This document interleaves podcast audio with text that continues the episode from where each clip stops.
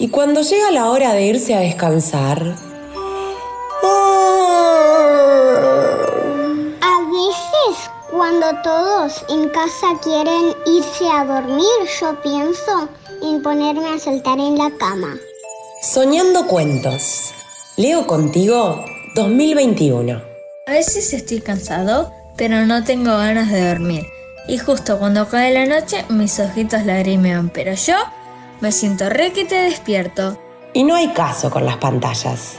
Ya sabemos que esos ojitos necesitan despegarse de todos los dispositivos un buen rato antes de la hora de empezar a dormir. Y empezamos a bajar las luces y a veces mamá pone una música tranquila me ayuda a sentirme más tranquilo. Y yo casi siempre le digo, papi, ¿me lees un cuentito? Ya me lo sé de memoria, sobre todo hasta la parte en que siempre caigo dormida. Y nosotros, los más grandes, lo sabemos muy bien. ¿Qué puede haber más lindo que dormirse entre alguna historia fantástica? escuchando las aventuras de algún personaje mientras nos mecemos entre página y página.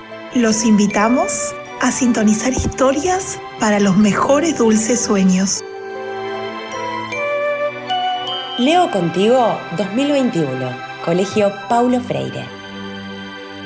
Les presentamos un soneto Me manda a ser violante, un poema de Lope de Vega para este Leo contigo 2021.